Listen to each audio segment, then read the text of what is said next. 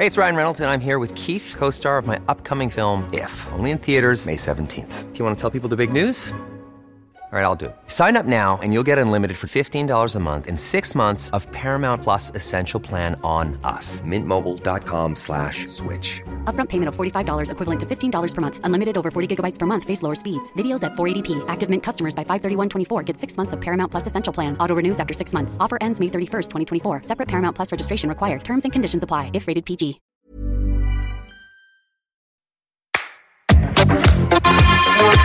Place des fêtes, Antoine Dabrowski. Les annonces présidentielles d'hier ont été un nouveau coup de semonce pour le spectacle, la restauration et l'événementiel. En ce qui concerne les musiques actuelles, c'est depuis la semaine dernière déjà que le moral est bien dans les chaussettes avec l'annonce de l'annulation du MAMA. À cette heure-ci, nous aurions dû être euh, sur la mezzanine de l'Élysée-Montmartre en direct à parler de l'avenir de la filière, des défis de la reprise, de parité ou d'écologie, à faire la connaissance euh, de Michel, de Nerloff ou d'Horus. Tout ça grâce au MAMA, festival de découverte, mais aussi convention professionnelle de la filière musicale. En une dizaine d'années, le MAMA est devenu un rendez-vous incontournable dans l'année de la musique. De toutes les annulations de cette année vraiment pourrie, c'est sans doute celle dont l'onde de choc est la plus retentissante euh, parce qu'elle a eu lieu quelques jours à peine avant le début du festival et aussi parce que nous trépignions tous à l'idée de, de retrouver un semblant de normalité pour le monde de la musique. Au bout du fil euh, de cette place des fêtes, le directeur du MAMA, Fernando Ladero Marquez. Bonjour Fernando. Bonjour. Euh, comment se porte un directeur du, du MAMA qui euh, vient d'annuler son festival alors qu'il aurait dû battre son plein? Bah, il, est, il a un peu de temps libre euh, à consacrer, justement. un peu de temps libre. Euh, vous avez fait, défait, refait de nombreuses fois euh, ce festival au fil de l'évolution de la, de la situation. C'est quoi le, le, le, sentiment qui vous habite au sein de l'équipe du MAMA euh, ces jours-ci? Ben, c'est un peu la, un peu la tristesse qui, qui domine, hein, c'est, certain. C'est-à-dire depuis le mois de mars, effectivement, euh, on se bagarre pour euh, mettre en place toute une série de, de mesures euh, pour répondre aux contraintes sanitaires qui sont un petit peu empilées les unes après les autres. donc on est passé par divers divers stades hein, de, réduction des jauges, contrôle des entrées et des sorties, création d'un kit sanitaire avec masque et gel, etc. pour tout le monde. Et puis dans un deuxième temps euh, vu qu'on avait à peu près 12 000 personnes habituellement présentes sur le MAMA entre les professionnels et le public, on a dû se, se passer du grand public euh, à, contre-cœur évidemment, parce que c'était ingérable d'avoir de, des capacités réduites et euh, autant de monde. Et puis au fur et à mesure que les, les semaines ont passé, on a eu la, la jauge à 1000 personnes. Et là, les dernières mesures annoncées donc le, 5, le 5 octobre, avec l'interdiction des, regroupements du, genre congrès et, euh, et la, la, fermeture des bars qui pour nous euh, euh veut dire aussi fermeture de salles de spectacle, mmh. rendait complètement impossible le, la, la, tenue du MAMA. Euh, euh, oui, puis c'est vrai que déjà ça avait été un, un, un crève-cœur de devoir le réserver uniquement aux professionnels, puisque vous vous êtes battu depuis plusieurs éditions pour que le MAMA s'ouvre au public et devienne un moment de fête de, de la découverte de la, de la, scène musicale émergente dans le 18e à l'automne à Paris. Hein. Oui, complètement. C'était, comme je vous le dis, c'était un crève-cœur. Et c'est vrai que le, public, pour nous, fait, complètement partie de l'opération. C'est-à-dire que dans, les concerts, c'est toujours, c'est toujours mieux d'avoir du public, ne serait-ce que pour l'ambiance et par rapport aux artistes, c'est aussi un, vrai plus. Et c'est vrai qu'en quelques années, Mama était devenu pour le grand public un festival, un festival urbain, où, euh, avec le, système qui avait été mis en place et qui permettait aux, d'aller d'une salle à l'autre en, en zappant, ça leur permettait aussi de découvrir beaucoup d'artistes. Donc c'était c'était bien pour nous, c'était bien pour le public, c'était bien pour tout le monde. Et là, c'est vrai que cette décision a été, a été prendre, mais euh, au moment où on l'a prise, il n'y avait pas d'autre alternative. Mmh. Euh, à quoi vous vouliez qu'il ressemble ce Mama 2020 de cette édition euh, si, si qui aurait été si particulière? Ben écoutez, on, a, on, aurait voulu qu'il ressemble le plus possible à, au Mama habituel. C'est pour ça qu'on n'a jamais imaginé faire une, une version ou une édition en ligne, par exemple. Euh, après, euh, avec ce contexte particulier, il est évident qu'il n'aurait pas été comme, euh, comme précédemment, mais néanmoins, on savait qu'il était très attendu puisque les, les professionnels euh, nous, nous l'ont fait sentir. Il y avait une pression, il y avait une, on avait d'ailleurs vendu quasiment autant de, de cartes pro que, que d'habitude. Et, euh, et, et de, comme, comme le, le, monde de la musique est un peu réduit au silence depuis six mois, tout le monde attendait le MAMA où on avait prévu de, de, faire de nombreuses conférences et débats qui avaient pour thème les, des bilans sur la pandémie, quelles, étaient les, les, conséquences exactes dans les divers métiers de notre secteur euh, mais également d'avoir de, de, des, perspectives d'avenir, parce que c'est un petit peu ce que tout le monde attend aujourd'hui, c'est de savoir euh, comment sera demain et comment est-ce qu'on pourra rebondir. Donc tout ça a été, prévu parce qu'on savait qu'il y avait vraiment une, une attente importante et malheureusement l'annulation à huit jours de l'événement ne nous permet pas de, de présenter toutes ces conférences.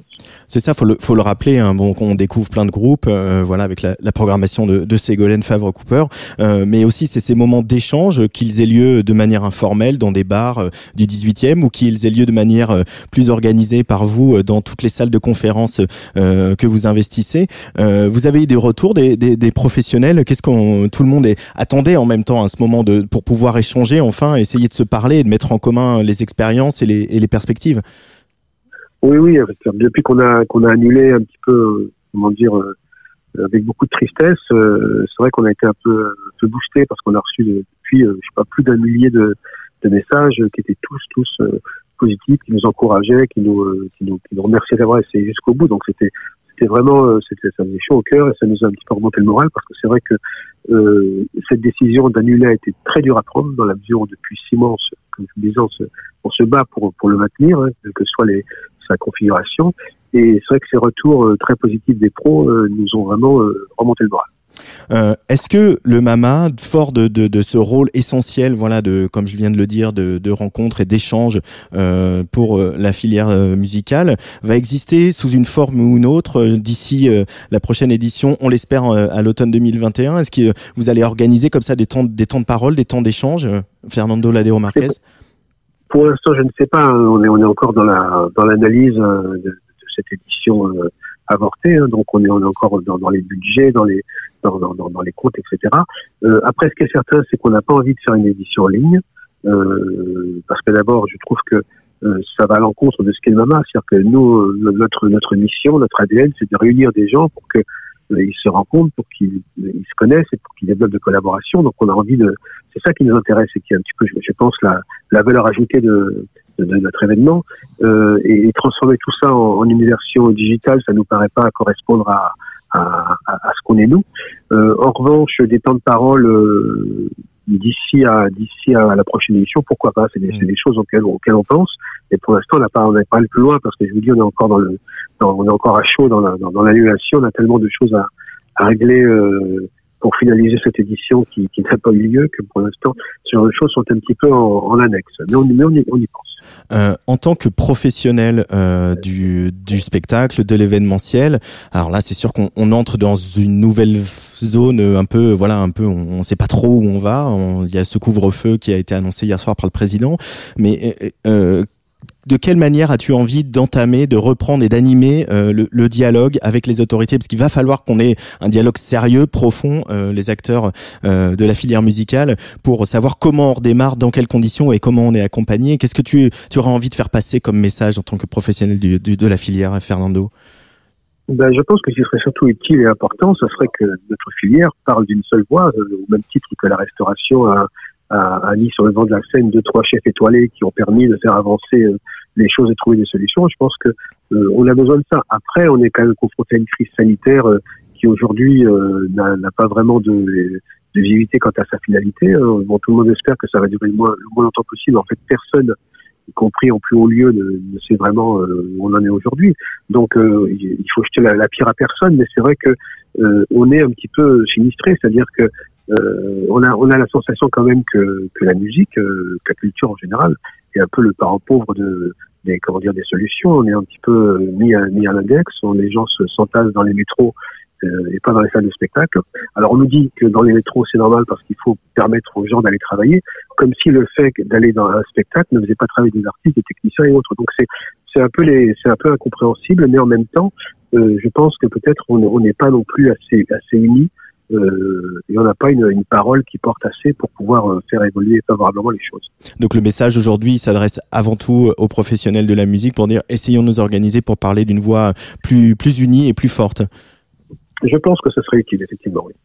Euh, merci beaucoup, Fernando Ladeo Marquez, euh, d'avoir pris le temps de répondre à ces quelques questions sur Tsugi Radio. Voilà, le Mama et, et Tsugi Radio, c'est c'est une jolie histoire d'amour, comme euh, plein d'autres médias et d'autres partenaires avec vous. J'espère qu'on on se donne rendez-vous euh, en octobre 2021. Oui, on s'aimera encore l'année prochaine, j'en suis sûr. Ça marche. Allez, pour se quitter, on envoie un petit clin d'œil à Ségolène Favre-Cooper, la programmatrice du Mama. On va écouter le nouveau titre du duo Fantôme qui font revivre l'insouciance des années 90 avec leur musique pop enlevée à grand renfort de guitare musclée. Sometimes, c'est Fantôme sur le player d'Atsugi Radio.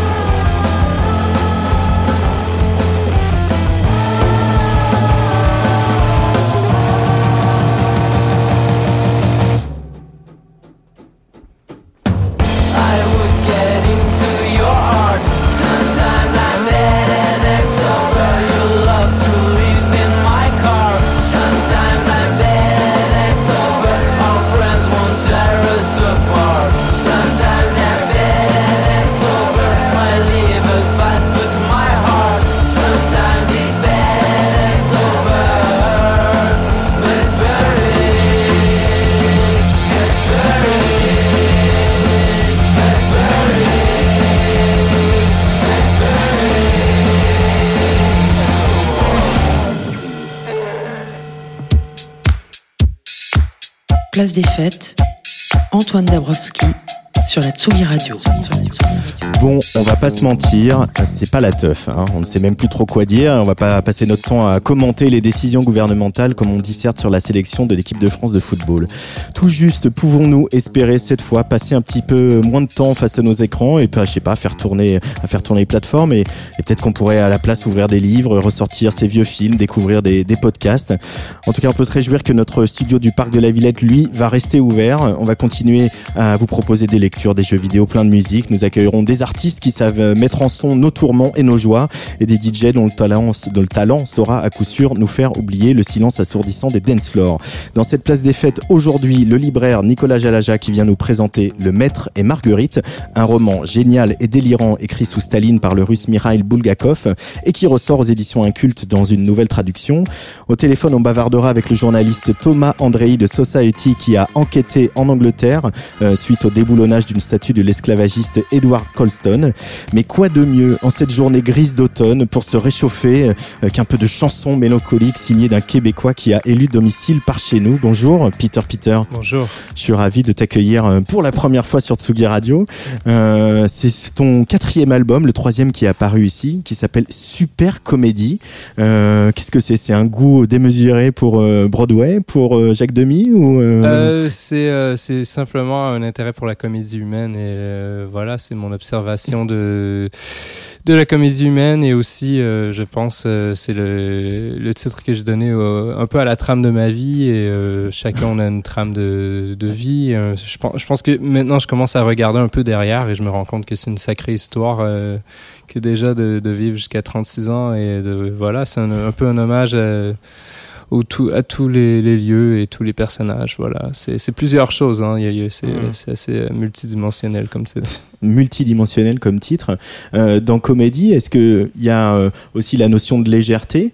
Euh, c'est pas une. Euh, c'est pas une tragédie. Alors oui, forcément, forcément, j'ai choisi la comédie pour cet album-là, alors que je fais des albums en général assez mélancoliques et assez. Noir, euh... Eden, Noir Eden, celui d'avant. Hein. Oui, Noir Eden, une version améliorée de la tristesse avant. Alors ouais, je pense que j'ai choisi mes couleurs déjà, mais j'ai choisi mes tons. Alors je pense que dans cet album-là, en revanche, je pense que j'essaie de dire que j'aime la vie à un certain point. C'est ce que déjà la, la chanson euh, Super Comédie, c'est de se rendre compte que tout passe très vite et que même dans, dans malgré toutes les épreuves et toutes les douleurs, eh ben je revivrai ça pour toujours et euh, franchement euh, voilà c'est mais après bon il y a tout l'album ouvre sur plusieurs thèmes mais c'est le thème qui revient souvent c'est que je pense que j'aime la vie à un certain point je pense. Mais c'est tout le paradoxe de la pop musique aussi c'est de voilà de à la fois de faire des musiques légères, enlevées, dansantes, et puis de raconter des choses euh, intimes, profondes, parfois mhm. tristes. Euh, et c'est une manière de les exorciser. C'est thérapeutique la musique pour toi, Peter? Euh, Je sais pas à quel point c'est thérapeutique parce que ça peut être aussi, euh, c'est ce qui range aussi à un certain point quand, quand, on fait de la musique. Il y a un côté qui, la musique, faut, c'est un combat d'être artiste avec les œuvres et tout. Je pense qu'il y a toujours quand même, on peut faire croire que c'est toujours du positif, mais c'est c'est se prendre la tête pour essayer d'achever quelque chose et, de l'aimer dans, dans, deux mois et dans cinq ans, dix ans. Alors, je pense que c'est source d'anxiété, mais évidemment, je pense que ça, ça m'aide à, vivre dans tous les cas. Ça m'aide à, à embrasser la vie et à trouver un sens à la vie. Mm-hmm. Ça, c'est sûr et certain. Hein, trouver un sens à la vie. là que nos métiers de la musique, on en parlait avec Fernando, sont un peu euh, voilà perturbés euh, par tout ce qui se passe. Euh, toi, ta conviction d'être artiste, d'être musicien, d'être auteur, d'être compositeur, elle est, elle est, elle est en béton armé?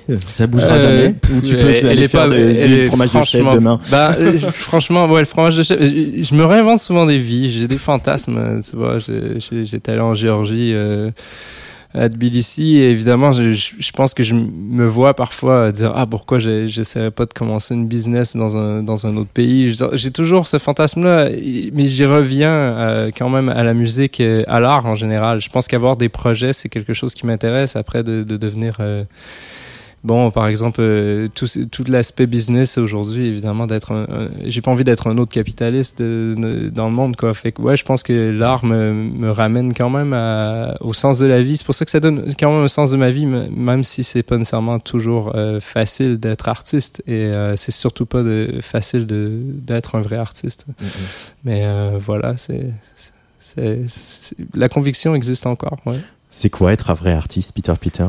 On m'a demandé euh, la même question aujourd'hui. Euh, Désolé. Non, mais dans le sens que qu'est-ce qu'un artiste? Et euh, oui, je pense que un artiste c'est quelqu'un qui décide de dire ce qu'il a envie de dire et parfois et de, de et de le, de le, livrer au monde en fait. Et je pense que c'est c'est ce qui fait beaucoup de différence entre un vrai artiste et un faux artiste. Je pense qu'on est tous tentés par par choisir des, des chemins comme guidés par, par des impératifs commerciaux ou par. Euh, je pense que, voilà, je pense qu'il y a un côté de, de liberté. C'est un vrai artiste, un artiste libre. Euh, alors forcément, avec la période qu'on vit, on a tendance à, à relire des paroles, euh, réécouter des chansons et, et, et, voir plein de choses qui s'appliquent à la situation. Je crois que tu me vois venir, ce qu'on traverse. Euh, la première chanson de ce disque superbe comédie que, que j'ai choisi pour ouvrir notre entretien, c'est Répétition. On l'écoute et puis on débrief après. Okay, Peter Peter sur la Tsuga Radio.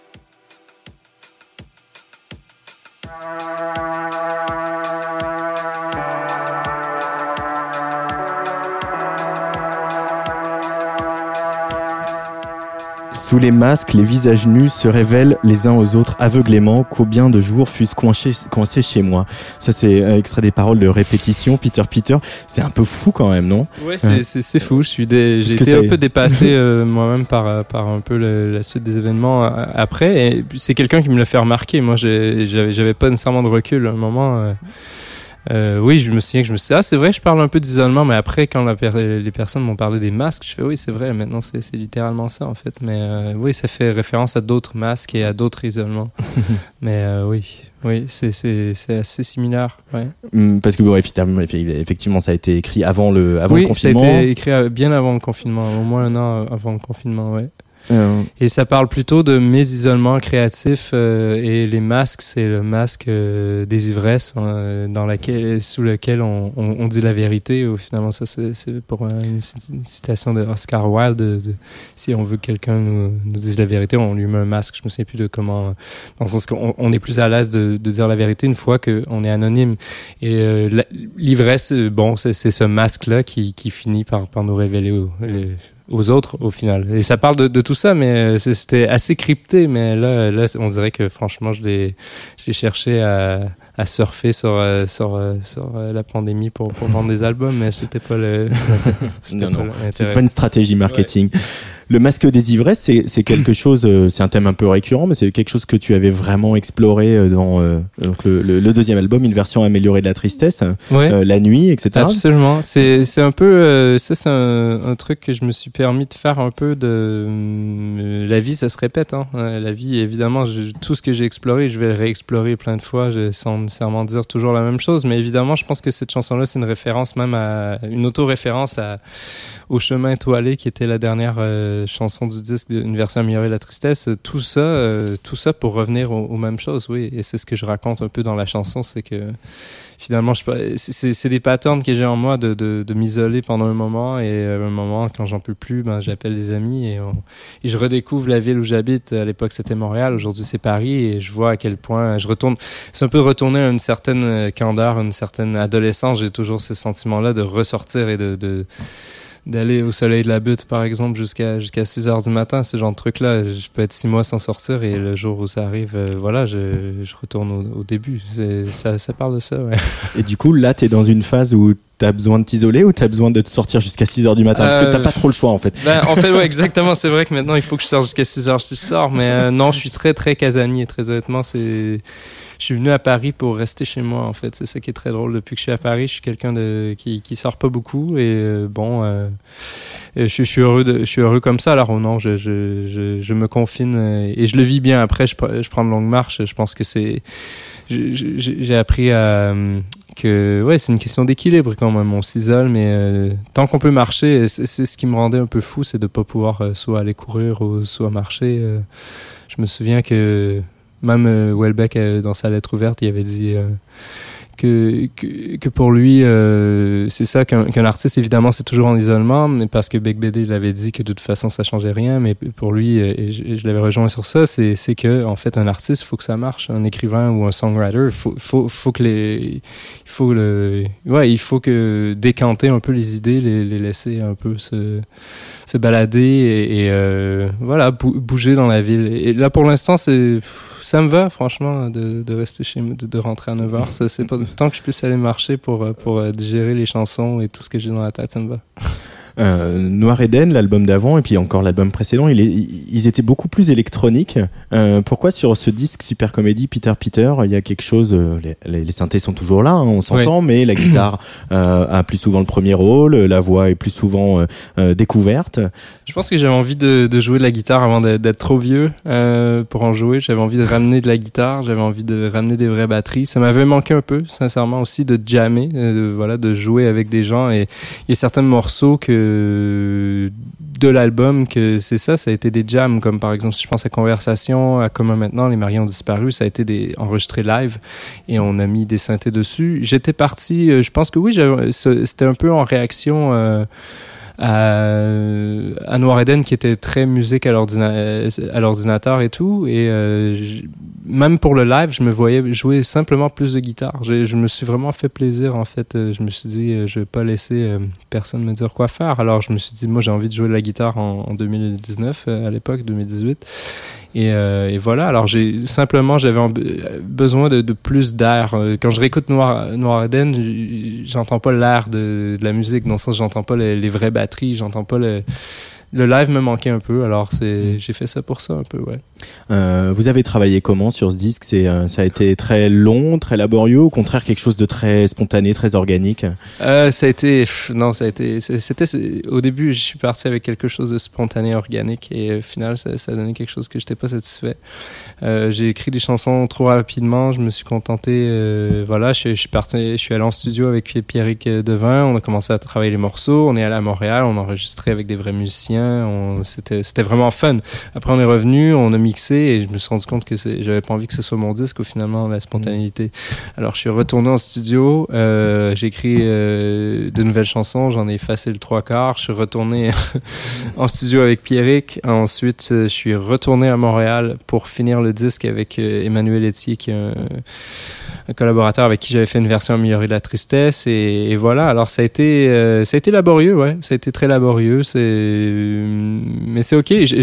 À chaque fois, j'apprends beaucoup. Là, je pense que euh, je, vais hésiter avant d'intégrer trop de gens pour le prochain disque. Je pense qu'au final, je, me, finis par garder plus ce que je fais chez moi que ce que je fais en studio en réalité. Alors je pense que voilà, je sais pas si j'apprends de, de ces parcours-là, mais en tout cas, c'est, je deviens meilleur à, à produire, à, à, amener mes idées au jeu, en fait. Euh, tu vis ici à Paris depuis euh, quelques années, 2000, 2014, je crois, 2015 Ouais, 2013, ouais. 2013. Ouais. Euh, comment euh, tu t'es intégré ou pas, même si tu es casanier, à, à, à la scène? Quel est, à, Quels sont les, les, les, artistes que tu aurais, tu aurais rencontrés ou que tu auras découvert juste en les écoutant? Très honnêtement, je suis tellement casanier puis c'est la même chose. Mais c'est vrai hein c'est la même chose à Montréal. La scène musicale ça me dit rien. En fait je suis pas quelqu'un qui, qui m'associe je suis pas quelqu'un qui, qui copine trop euh, sinon je finis euh, ami euh, mes amis c'est en général des saxophonistes euh, jazz ou des trucs comme ça. Bizarrement j'ai des gens plus solitaires déjà l'univers de la pop c'est un, truc bon je, vis en faisant de la musique en, en étant dans ce circuit là mais c'est pas nécessairement le truc que j'ai envie de fréquenter quand je retourne chez moi. Sinon il y a quelques quelques chanteurs et c'est très très rare, comme par exemple euh, euh, Chaton, qui, qui voilà, c'est un, chanteur que je trouvais, qui m'avait vraiment intrigué. Euh, c'est un truc un, peu improbable pour moi, ce, gars-là. Euh, déjà sa musique et avec l'autotune et tout sur papier, il y a tout pour que ça, ça me plaise pas. C'est pas nécessairement dans mes cordes. Et au final, euh, c'est ce qui prouve que l'écriture euh, peut franchement euh, réussir à ramener euh, quelqu'un euh, complètement à. Bref, je suis tombé fou de ce qu'il faisait et je trouve que c'est un, c'est un- c'est un très bon artiste et un. Et c'est quelqu'un que j'imaginais euh, d'une certaine façon et je l'ai rencontré, je l'ai invité à une soirée chez moi, euh, on s'est parlé un peu par les réseaux sociaux et je l'ai rencontré, il est exactement aussi euh, intègre que, que je pensais. Et voilà, et sa musique est très bien. On va l'écouter un peu. Le téléphone est éteint. Le téléphone est éteint. Le téléphone est éteint. Je ne répondrai jamais plus de rien. Je ne me sens pas très bien. Depuis la fin des années 80. Pourtant la vie est facile. Il suffit de baiser les gens droit dans les yeux. Mais j'ai le sommeil fragile de faire simplement bien quand je pourrais faire mieux. Et au bord de la faillite, je continue d'écrire des poésies. C'est Paris qui m'habite. Je continue d'écrire des poésies. J'ai pas le refrain qui en dit long. Seulement quelques mots brisés dans la gorge. Je fais pas le malin sous les néons. Quand je lui mets ma folie dans la gorge. Si l'alcool ferait couper aux larmes, c'est que ça va pas vraiment fort. Parfois j'ai besoin d'un sac en craft, simplement respirer devient un effort. Et au bord de la faillite, je continue d'écrire des poésies. C'est Paris, Paris qui m'habite. Je continue d'écrire des poésies. Quand j'ai mal, j'ai mal, j'ai mal, j'ai mal, j'ai mal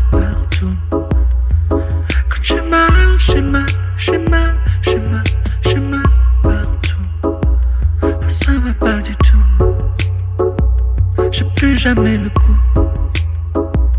Ça va pas du tout. J'irai pas jusqu'au bout.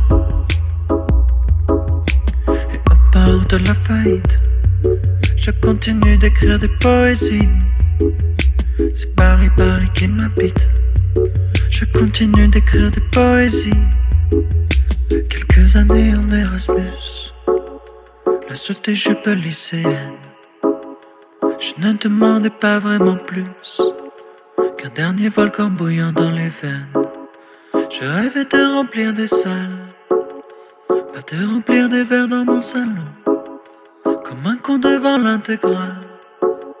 D'une série la main dans le pantalon et au bord de la faillite, je continue d'écrire des poésies. C'est Paris qui m'habite.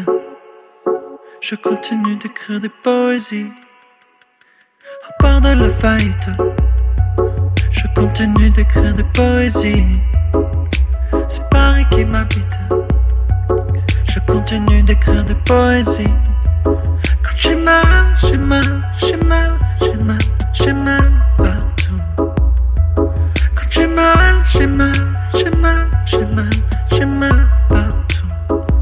Je pourrais, mais pourtant, je fais plus jamais l'effort. Je n'aime plus trop les gens. Je m'ennuie comme un rat mort dans mon appartement. Je fais plus jamais l'effort.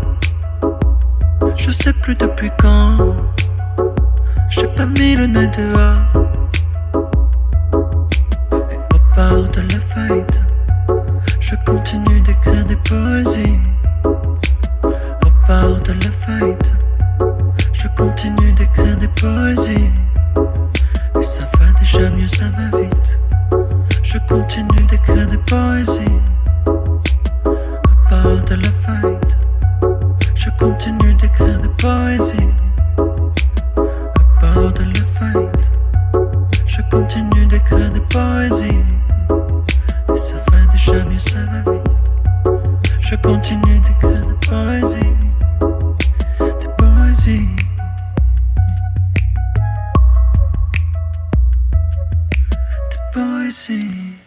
Chaton sur la Tsugi Radio, choisi par Peter Peter pour cette place des fêtes numéro 113. Euh, cette chanson, voilà, un peu, un peu biographique, la chanson par laquelle on a découvert le, le projet euh, Chaton. Alors, il y a, comme tu disais, il y a le côté reggae, il y a le côté autotune. Après, il y a plein de choses qui peuvent ne pas nous plaire. Et pourtant, on est sous le charme tous de, de ce morceau. Complètement, oui. Euh, parce qu'il y a aussi, euh, il y dépeint aussi son rapport à, à l'écriture. Mhm. Euh, c'est quoi, toi, ton rapport à l'écriture? C'est quelque chose que tu as toujours fait, Peter Peter, toujours écrit? J'ai déjà écrit plus. Euh, je pense que ça a été le, ouais, le premier médium pour moi, c'était euh, la poésie, écrire des trucs. Euh, quand j'étais adolescent, et c'est tout ce que je faisais. À un moment, quand j'ai découvert que je pouvais fa- faire que ça, au début, je voulais, bon, adolescent, je voulais devenir Stanley Kubrick. Et ensuite, euh, Ok.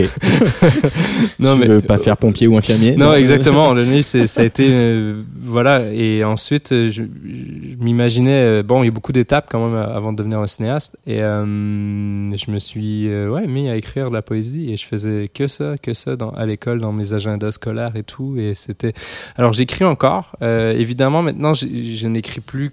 Je ne fais plus qu'écrire dans le sens que euh, une chanson, surtout que plus je deviens producteur, plus je, j'ai un peu tous les chapeaux. Alors l'écriture maintenant, euh, je réfléchis beaucoup avant d'écrire. Euh, C'est un peu le- la bête noire. C'est soit ça se passe ou soit ça se passe pas. Et je le fais moins libre que, que je le faisais avant, d'une certaine façon, parce qu'il y a plus la contrainte de la musique. Mais sinon, écrire, écrire pour moi c'est facile. Écrire de la musique, parfois, c'est étant donné que je- voilà, c'est, c'est, ça, ça- devient un métier, on n'a pas envie de devenir récurrent. Alors, je, peut-être que j'écris euh, moins, moins frénétiquement, mais, euh, mais voilà, c'est, c'est- ça existe encore et c'est, je me, je me sonde encore à, à travers ça. Je pense que je découvre plein de choses, même quand, quand, quand je relis les paroles du disque. Je, je suis, je suis capable de voir ce que je livre, alors que je pensais pas livrer tant, euh, tant quelque chose de, de ma personnalité, mais ouais, c'est, c'est quelque chose. euh, Ouais, c'est, c'est, c'est une façon de, de dire qui je suis à ce moment-là sans, sans savoir qui je suis à ce moment-là. Ce serait qui les auteurs fétiches de Peter Peter, euh, les, les, les auteurs vers lesquels tu reviens toujours? Euh, Il y, en, il y en a eu quelques-uns, il y a eu des, des phases. Je pense qu'il y a eu. Dernièrement, il y a eu beaucoup Philippe Roth, euh, que, que c'est un auteur simplement que j'aime beaucoup, euh, que j'ai découvert après sa mort, malheureusement. Et voilà, euh, un peu avant le confinement, j'avais j'avais commencé à, à lire euh, ses bouquins. Euh, sinon. euh, Sinon, je pense à John Fante, des, des, un peu des, des, écrivains un peu rebelles euh, avec un euh, voilà. euh, je pense que j'ai toujours eu ce, ce côté-là un peu poète, poète maudit et c'est j'ai- bon. euh, Tu le dis avec tellement de légèreté. oui, que- mais je, je sais pas. Je pense que c'est quelque chose qui est venu se greffer en, en moi à l'adolescence. Alors j'ai j'ai quand même une fascination pour euh, simplement pour pour pour ces personnes-là. euh, mais sinon, ouais, je pense que dernièrement Philippe Roth, c'est ce que j'ai. re- si, je dis quelqu'un de fétiche, ce serait ça. Je, pense que c'est plus l'âge adulte. Je pense que c'est ça, Bukowski, tout ça, ça, ça, ça remonte à l'adolescence. C'est peut-être quelque chose aujourd'hui que je que je regarde avec un, un autre œil. Mais aujourd'hui, je pense, ouais, Philippe Roth, j'aime j'aime bien. Ouais.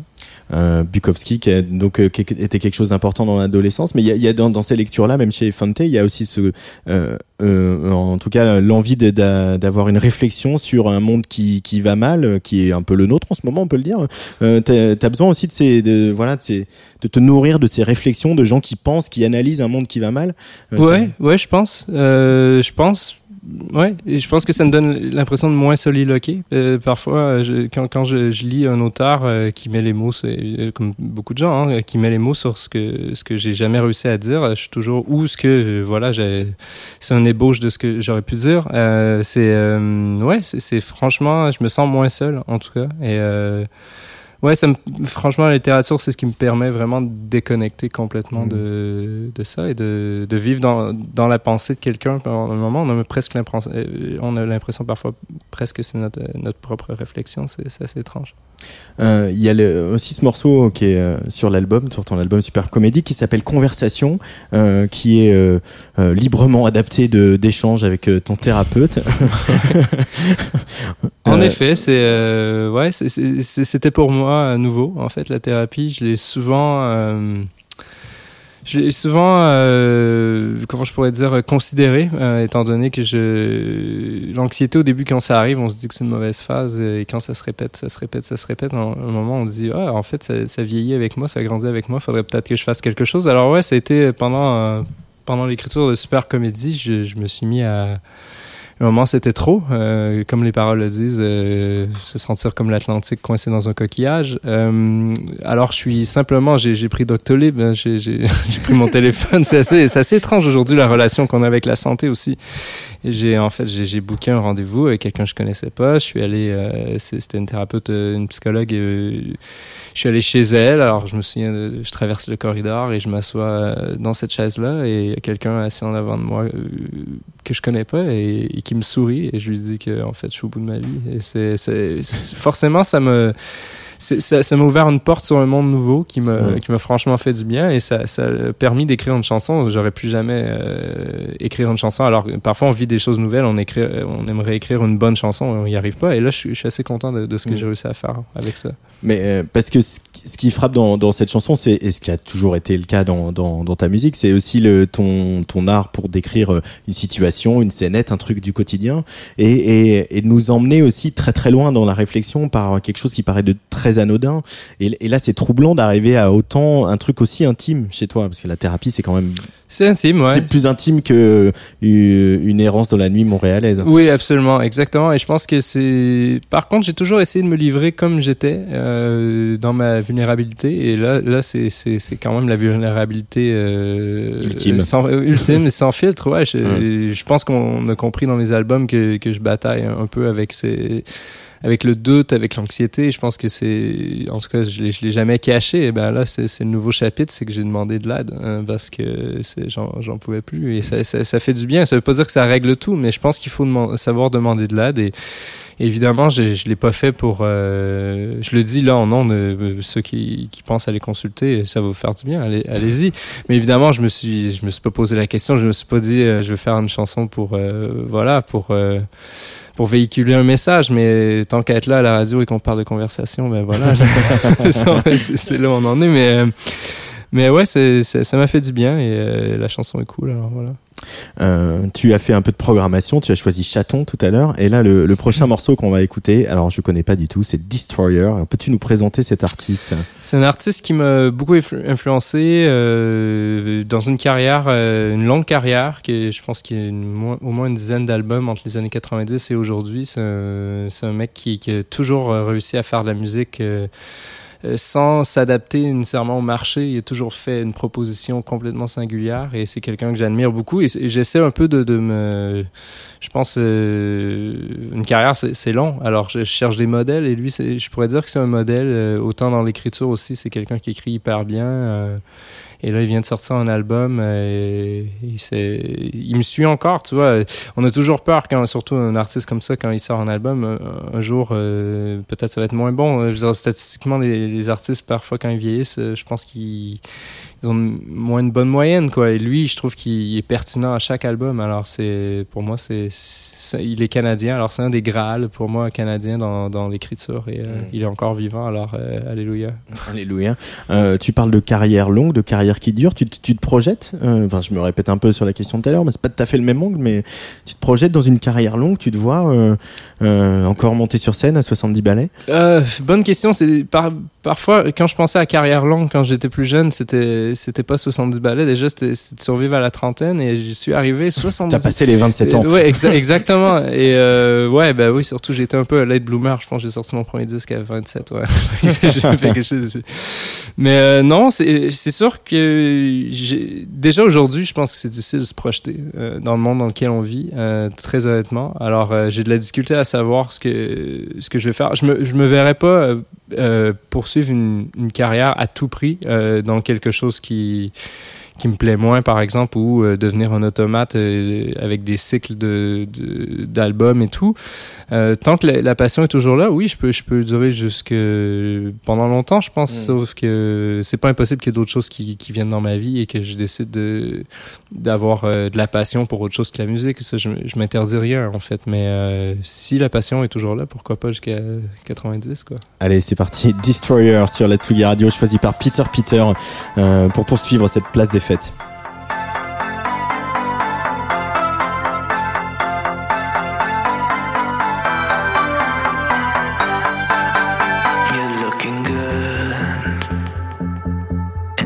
of the light and the air and the time of the night. They play your favorite song. Just too dark to care. High water everywhere. Smoke gets in your eyes. You throw yourself down on the playground. Skid to a halt on the runway. You cast a poisonous look to the sun. You know it just doesn't happen to anyone. You know this doesn't just happen to anyone.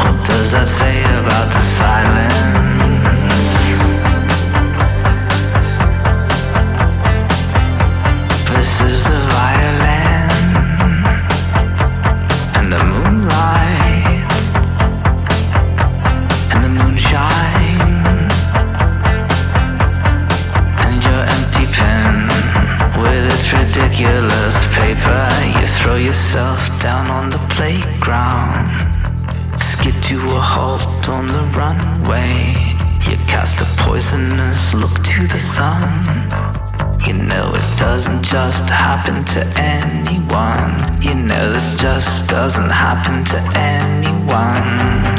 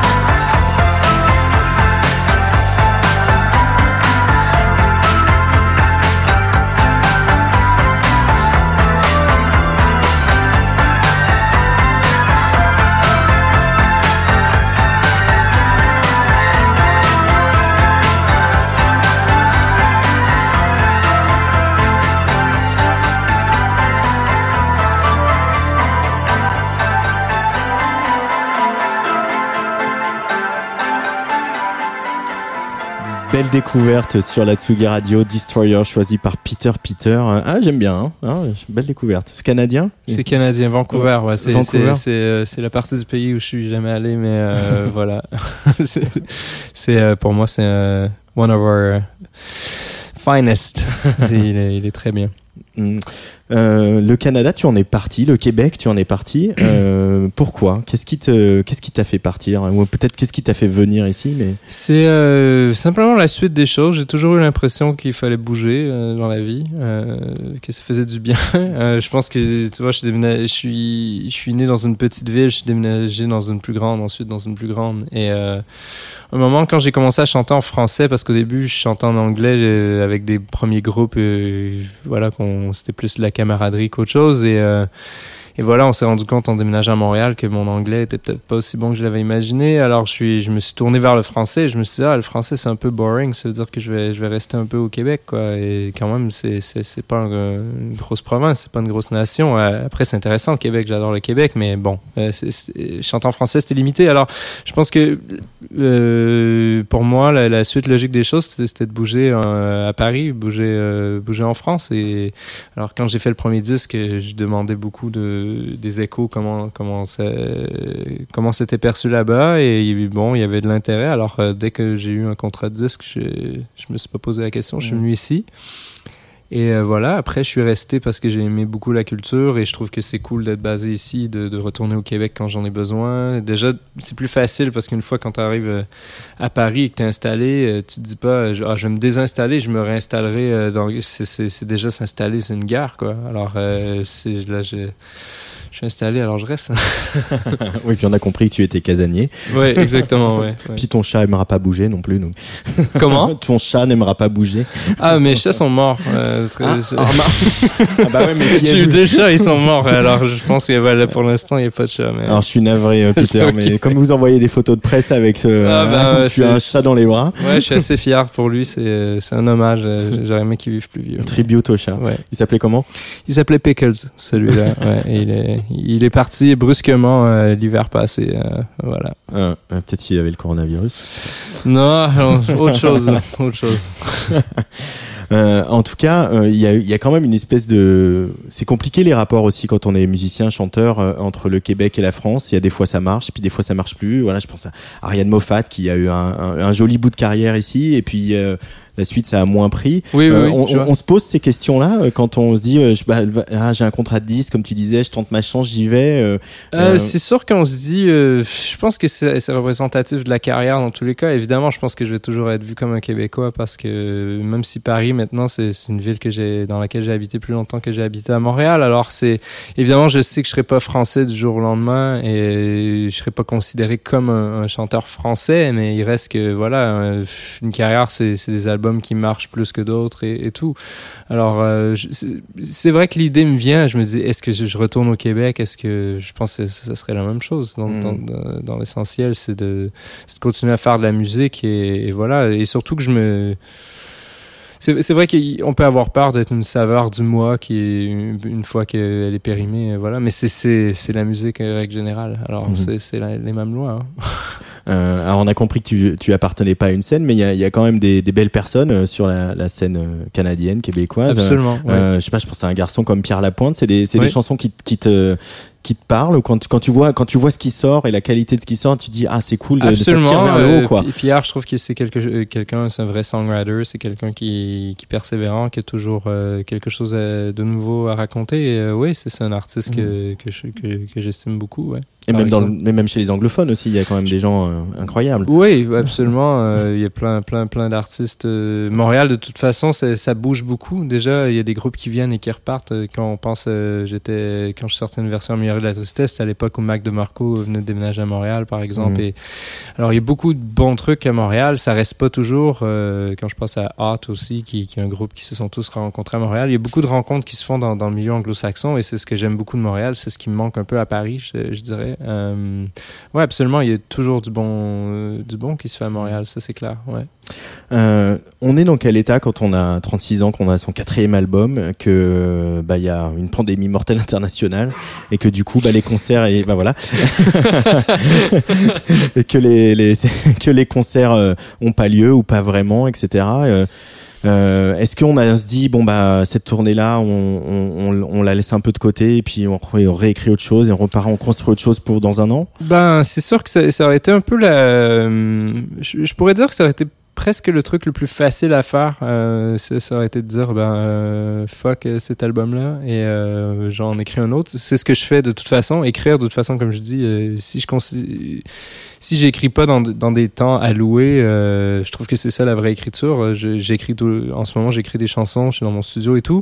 Alors ça aurait été facile de juste zapper euh, 2020, mais euh, j'ai des gens autour de moi qui sont qui sont qui sont motivés. Et euh, tu vois, quand je pense à mon tourneur euh, qui est super, euh, le nom c'est super avec un point d'exclamation.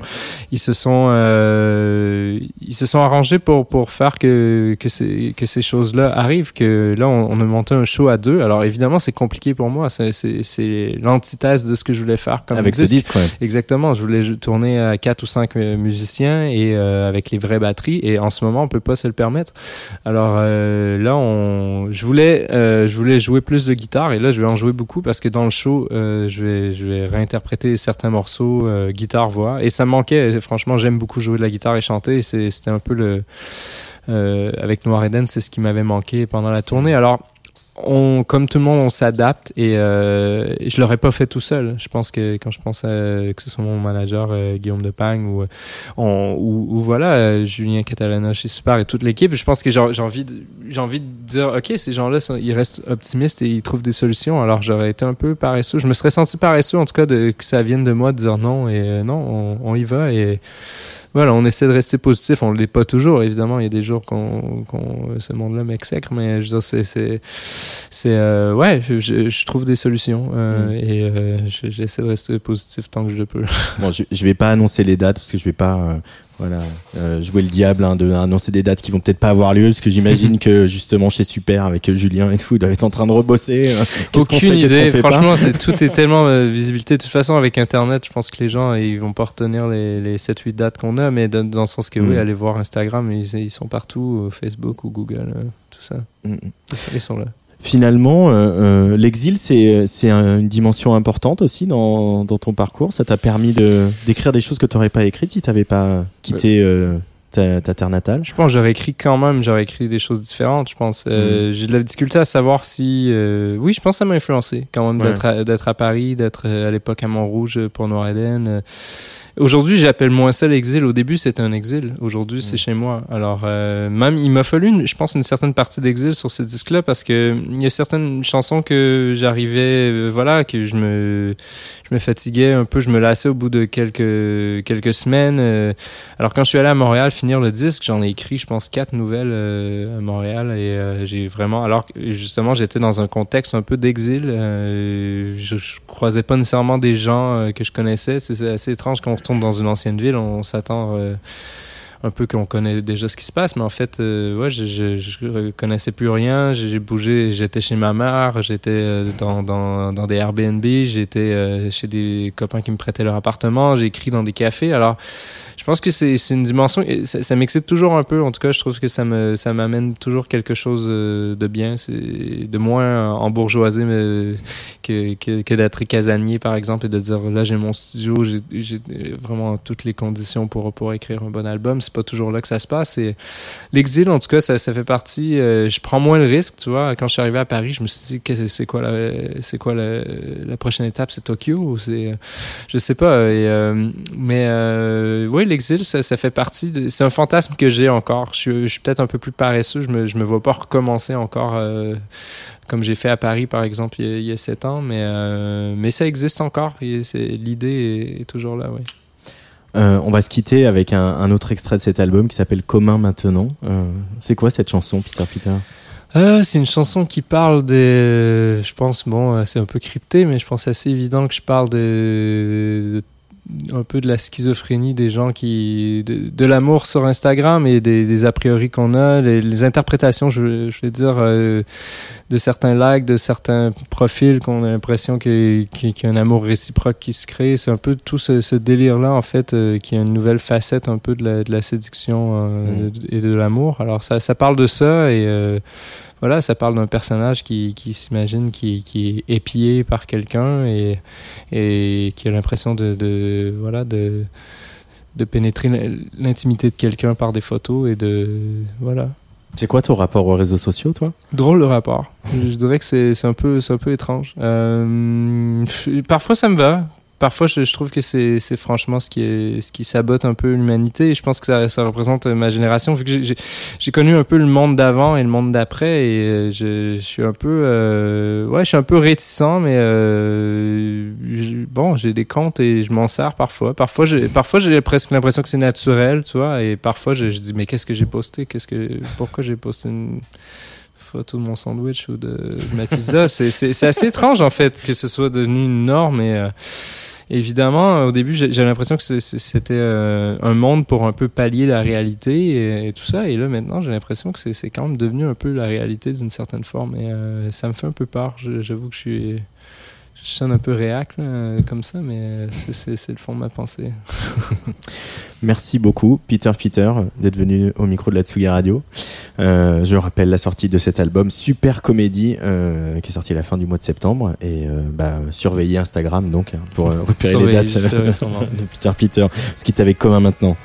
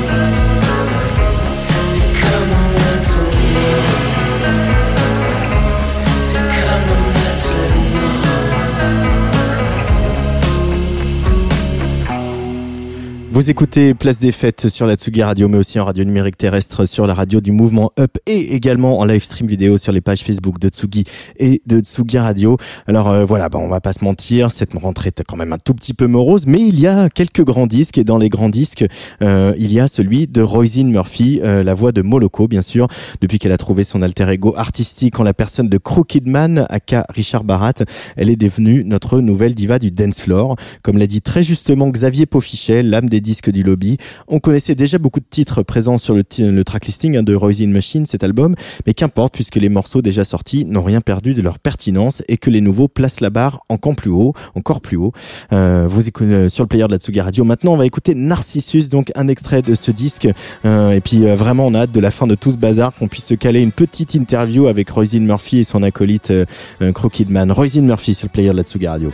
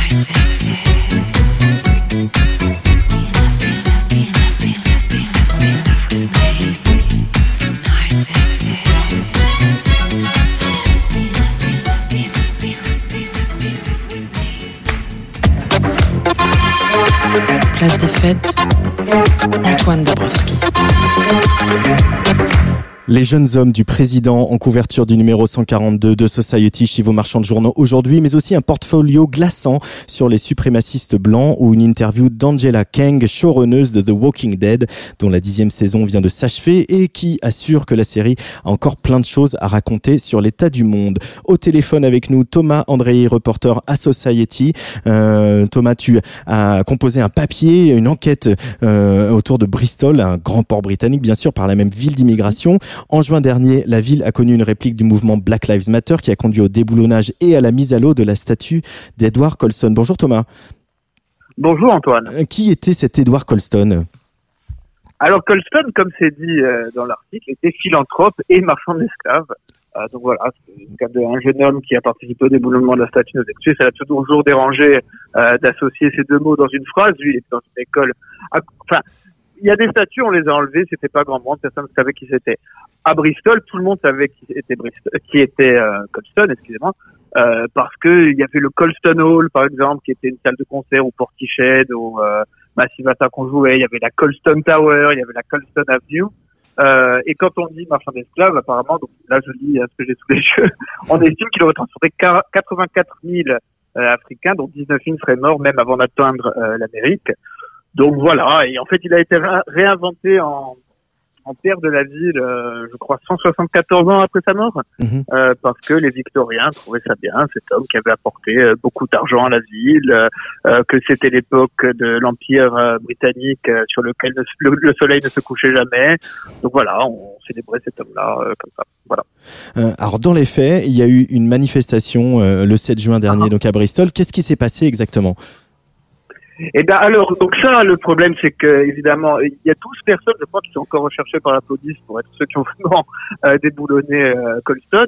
Et donc, on m'a, des gens m'ont dit que c'était pas prévu, d'autres m'ont dit que c'était prévu.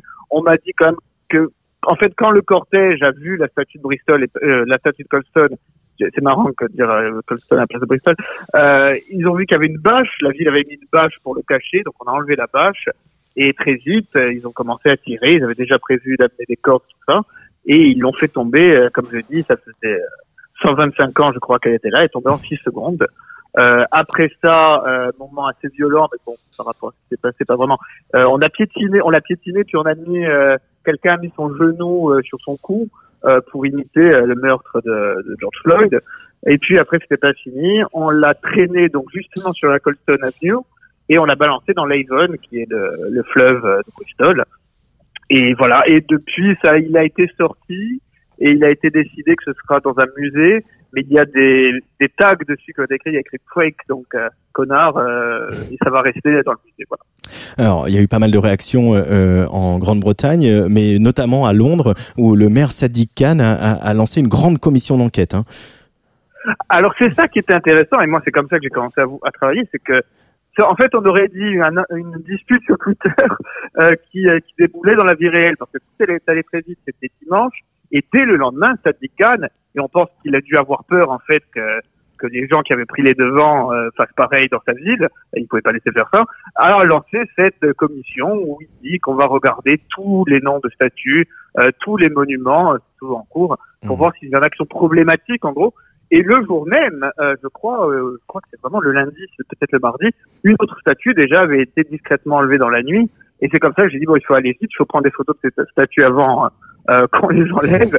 Mais en fait, après au bout d'une semaine, ça s'est calmé. Donc là, ils réfléchissent un peu plus. euh, Mais pendant une semaine, voilà, j'ai marqué, je crois que c'était une fièvre nerveuse Mhm. et tout le monde regardait ces trucs, ces statues de bronze que que personne regardait, sur lesquelles il y avait des oiseaux qui déféquaient, euh, des passants qui pissaient bourrés, et, et voilà, et c'est devenu, euh, voilà, donc, euh, je sais plus quelle était la question. Mais oui, donc c'était la réponse de Khan, voilà.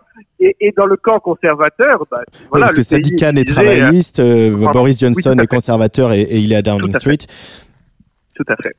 Tout à fait. Et donc, comme on voit, bon, les gens suivent plus l'actualité américaine, on voit que le pays est divisé. Ben, la Grande-Bretagne, c'est à peu près pareil. Euh, voilà, c'est un peu schématique, mais il y a les conservateurs qui s'accrochent un peu à leur passé, euh, qui, qui en fait, c'est même pas, c'est pas forcément même vilain. En fait, ils voient pas le problème de ces statues. Elles ont toujours été là. Il se trouve que parfois c'est les aïeux euh, euh, peut-être pas de Boris Johnson, mais des gens qui travaillent avec lui. Donc ça fait partie de leur vie et de leur tradition en fait. Mm. Et de l'autre côté, il y a des gens, euh, bah, parce que au- en Grande-Bretagne et surtout en Angleterre, il y a énormément de gens qui sont issus des colonies, enfin des anciennes colonies, et qui commencent à trouver que c'est pas terrible. Là, j'ai l'un des jeunes qui, m'a parlé. euh, sa famille euh, venait des Philippines, il me dit on a connu l'esclavagisme là-bas, et lui il était dans cette école privée euh, parce qu'il avait une bourse où on célébrait la vie de Colston, parce qu'il a été, il a quand même aidé la ville, il a quand même financé la ville, il a fait grandir euh, au moins physiquement euh, Bristol, mais on ne racontait pas qu'il était marchand d'esclaves. Il suffisait d'aller sur Wikipédia, on faisait des exposés, mais par contre à l'école personne n'en parlait. Voilà, donc il y a deux camps, euh, voilà, qui se déchirent et qui trouvent toujours des raisons de se déchirer. Et celle-ci euh, était, euh, était particulièrement euh, violente, voilà. Alors, ce qu'on apprend euh, également, euh, pour finir dans, dans, dans ce papier que tu as écrit pour euh, Society, Mhm. Thomas Andrei, c'est euh, un truc très spécifique sur les statues qui, qui finalement, euh, toutes, toutes nos statues, en tout cas toutes les statues britanniques, ont été érigées à peu près à la même période. Pourquoi ça? Alors bon, pas toutes, mais c'est un historien, et, et c'est pas quand, c'est pas qu'au Royaume-Uni, parce que ça va aux États-Unis, on a déboulonné des statues de confédérés aussi. En Belgique, il y avait Léopold II qui a été retiré, je crois. J'ai j'ai pas travaillé sur la Belgique.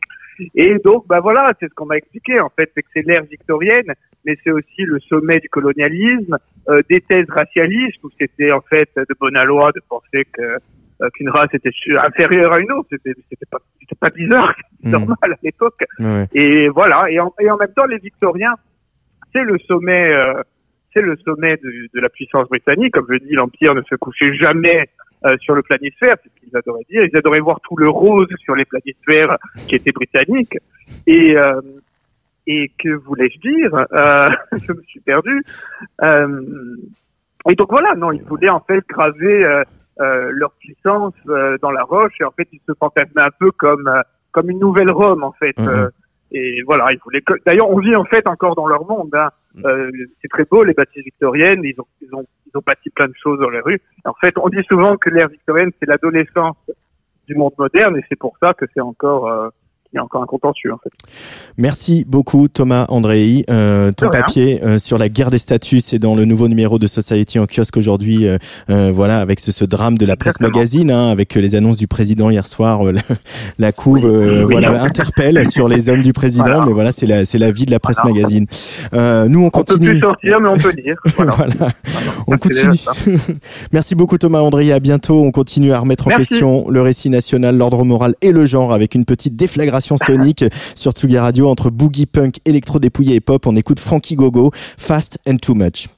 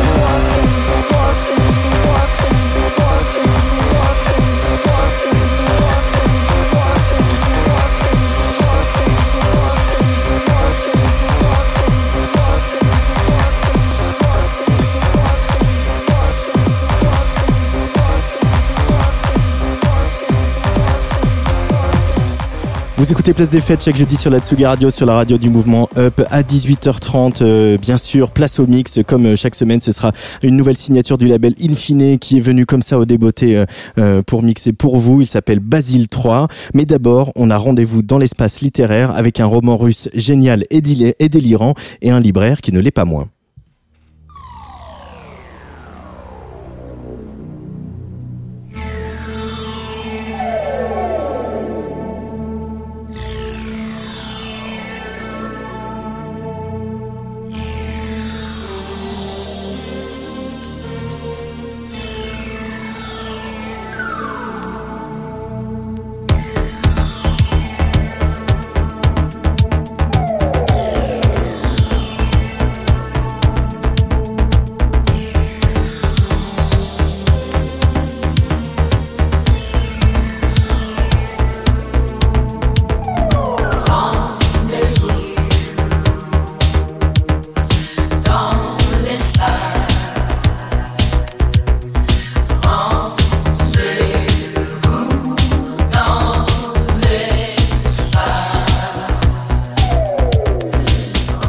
Mois dans cette place des fêtes, on ouvre des livres en compagnie de notre libraire préféré, libraire au cahier de Colette, c'est Nicolas Jalaja. Salut Nicolas. Bonjour euh, Antoine. Ça va bien? Oui, oui, ça va très bien. Ça va très ça bien. va très bien. Nous sommes jeudi euh, et nous allons très bien. Nous Et allons il très est- bien. Il est pas tout à fait 18h. Donc on est on est encore bon pour le, le couvre-feu qui de toute façon ne commencera que que vendredi à minuit. Ce on est bien mois-ci, couvert et on est bien en feu. ah ça, tu l'as dit. Voilà. Euh, ce mois-ci, tu nous proposes un ouvrage, un ouvrage qui s'appelle Le Maître et Marguerite de Mikhail Bulgakov aux éditions Inculte. Ouais, ce n'est pas la première édition des, de ce texte. Euh, il est déjà paru en fait en Russie dans les années 40 sous une version tronquée et censurée par euh, le pouvoir soviétique en place, stalinien donc même. Et ça a paru en France dans les années 60. Euh, et puis il y a une version chez Folio, Robert Laffont. Et cette nouvelle traduction, ce qui est important, euh, c'est qu'elle vient d'un des plus grands traducteurs de russe, euh, de deux des plus grands traducteurs de russe, pardon, André Markovitch et Françoise Morvan, qui ont retraduit quasiment tout Tchekhov et tout Dostoïevski euh, depuis des années pour les éditions Actes Sud. Là, c'est les éditions incultes qui sont à la à la manœuvre. Et en fait, euh, voilà, c'est vraiment quelque chose euh, qu'on attendait d'avoir la version d'un grand classique de la littérature russe par deux des meilleurs traducteurs. Alors à part ce contexte de l'époque stalinienne, de quel contexte, euh, quel courant littéraire et quel, euh, quel euh, fracas de l'époque retrace cet ouvrage de ce roman, Le Maître et Marguerite de Mikhail Bul- Bulgakov, Nicolas. Alors, eh bien, il s'agit de faire écho aux purges staliniennes, c'est-à-dire aux disparitions de voilà de, de, de gens de la population, puisque D'opposants. voilà, merci, euh, merci Staline et merci de Goulag, etc. Et en fait, dans ce roman, Le Maître et Marguerite, c'est un hommage à Faust de Goethe, c'est-à-dire que le, euh, le diable arrive à Moscou, euh, dans un Moscou un peu imaginaire d'ailleurs, mais bon, le diable arrive à Moscou donc à la fin des années 40, et voilà, des gens disparaissent les uns après les autres. Au cours d'un spectacle, au cours euh, de Je croise le diable dans la rue avec son gros chat noir, ou de Je croise avec un de ses autres acolytes ou succubes euh, divers, et tout ça dans une forme particulièrement enlevée, qui est une effectivement une complète euh, satire du pouvoir en place. Complète satire du pouvoir en place. Alors je crois que tu as un petit extrait euh, pour nous, euh, euh, une petite lecture donc de ce Maître et Marguerite signé Mikhail Bulgakov. Voilà, on est on est dans le roman fantastique, on est euh, on est euh, dans quelque chose d'extrêmement vivant que justement euh, dont la langue nous est extrêmement bien restituée euh, par les traducteurs. On, on- on pense aussi un peu à Dostoïevski, hein, parce qu'il y avait, il y avait une part de fantastique et d'imaginaire très débridé chez Dostoïevski. Mais c'est c'est- souvent présent dans, dans la littérature russe en fait. Voilà, c'est quelque chose de, de très vivant, très enlevé et Uh. Voilà, c'est c'est c'est c'est vraiment. Et en fait, il joue aussi dans le texte à plein d'endroits. C'est cité justement par les notes extrêmement érudites euh, des traducteurs euh, pour euh, resituer tel passage est un hommage à Pushkin, à euh, voilà, à, à des grands, à Tolstoï, à euh, des grands noms de la littérature russe. C'est euh, voilà, c'est c'est un petit régal. On s'est jamais autant peu emmerdé à lire des notes. Extrait. Donc, euh, puisque le, le, le, le diable arrive, à un moment, donc euh, voilà, il commence par semer. Il faut, faut laisser le mystère du récit euh, planer. Je vais pas raconter l'intrigue en détail, c'est pas c'est pas le but. Euh, simplement, euh, voilà, euh, il y a un vrai surgissement au moment où la petite lampe rouge annonçant le début de l'entracte s'alluma et se mit à clignoter au-dessus de la tête du directeur financier, le portier entra et annonça que l'artiste étranger venait d'arriver. Le directeur financier, allait savoir pourquoi, tressaillit, et cette fois réellement plus sombre qu'un nuage d'orage, se dirigea vers les coulisses pour accueillir l'artiste en tournée, du fait qu'il n'y avait personne d'autre pour l'accueillir. Depuis le couloir, où retentissaient déjà les sonnettes d'appel, des curieux sous toutes sortes de prétextes venant venaient pointer leur nez dans la grande loge. Il y avait là les prestigitateurs enturbanés et en peignoirs éclatants, un patineur en gilet de laine et un fantaisiste pâle de poudre et un maquilleur. La célébrité qui venait d'apparaître frappa chacun par son frac, d'une coupe divine et d'une longueur invraisemblable par le fait qu'elle s'était présentée avec un loup noir. Mais le plus étonnant étaient les deux compagnons du mage noir. Un long type à carreaux avec un pince-nez fendillé et un chat gras et noir qui, entrant dans la loge sur les pattes de derrière, s'était assis sur le divan de l'air le plus désinvolte, plissant les yeux vers les ampoules nues de la table de maquillage. Nouvelle traduction du Maître et Marguerite, roman de Mikhail Bulgakov aux éditions Inculte. Nouvelle traduction donc d'André Markovitz et Françoise Morvan. Quelque chose me dit que si on veut pas passer toutes nos soirées devant les plateformes de VOD, on va avoir besoin de conseils lecture dans les six semaines qui s'annoncent, hein, Nicolas. clair, donc, euh, c'est clair, hein, c'est clair. Ça fait, ça fait du bien d'ailleurs. Ça aère les yeux et la tête autrement. voilà. donc on peut, on fera peut-être rappel à toi sur la Tsugi Radio. Avec plaisir. Salut Nicolas. Salut, comme toujours.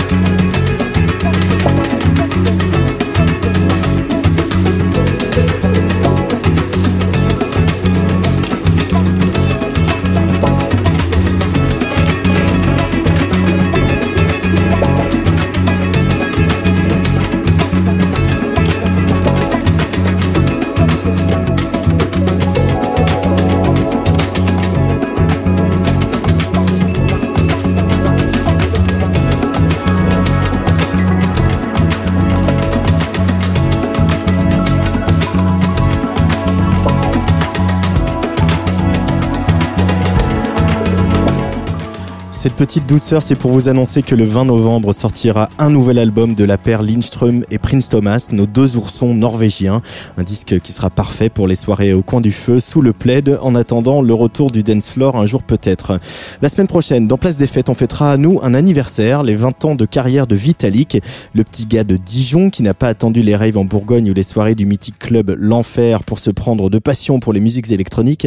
Vitalik s'apprête à sortir un coffret ultra collector, 500 exemplaires qui sont tous déjà vendus, hein, qui regroupent ses principaux singles, des morceaux plus calmes, euh, si, si, si ça existe, hein, je vous jure, et puis une jolie brochette de remix dont certains vont vous surprendre. Rendez-vous donc jeudi prochain à 17h sur la Tsugi Radio pour découvrir tout ça. Euh, L'émission sera d'ailleurs suivie d'un DJ set de la Suissesse Verven. Merci à l'équipe de Tsugi Radio, Lolita Mang, Raphaël de Chauvron et Gaspard euh, Guy Bourget.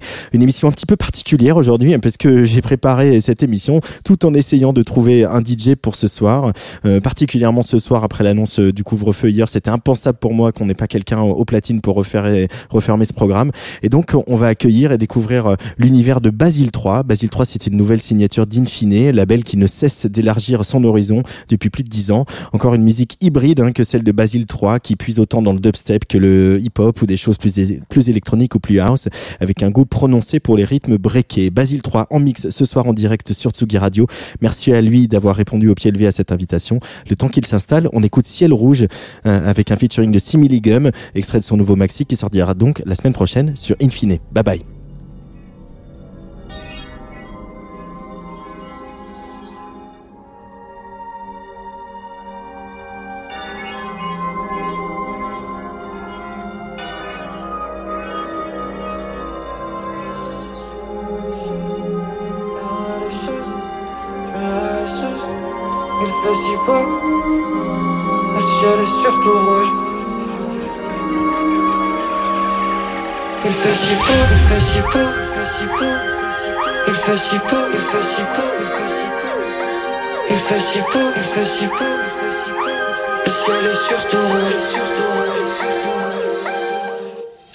je me réveille quand même tôt.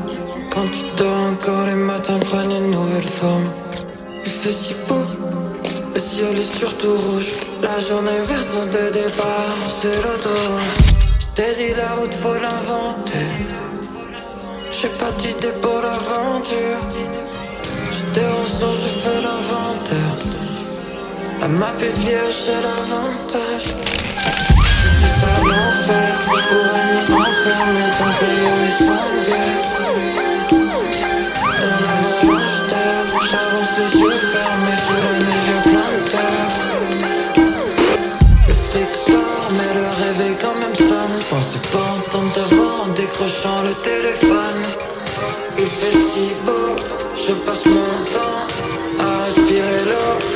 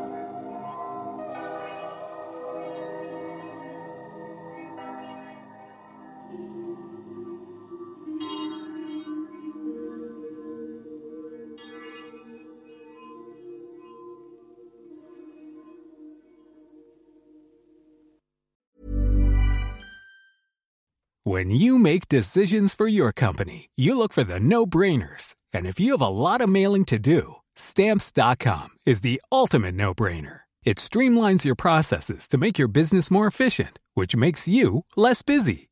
Mail checks, invoices, legal documents, and everything you need to keep your business running with stamps.com. Seamlessly connect with every major marketplace and shopping cart.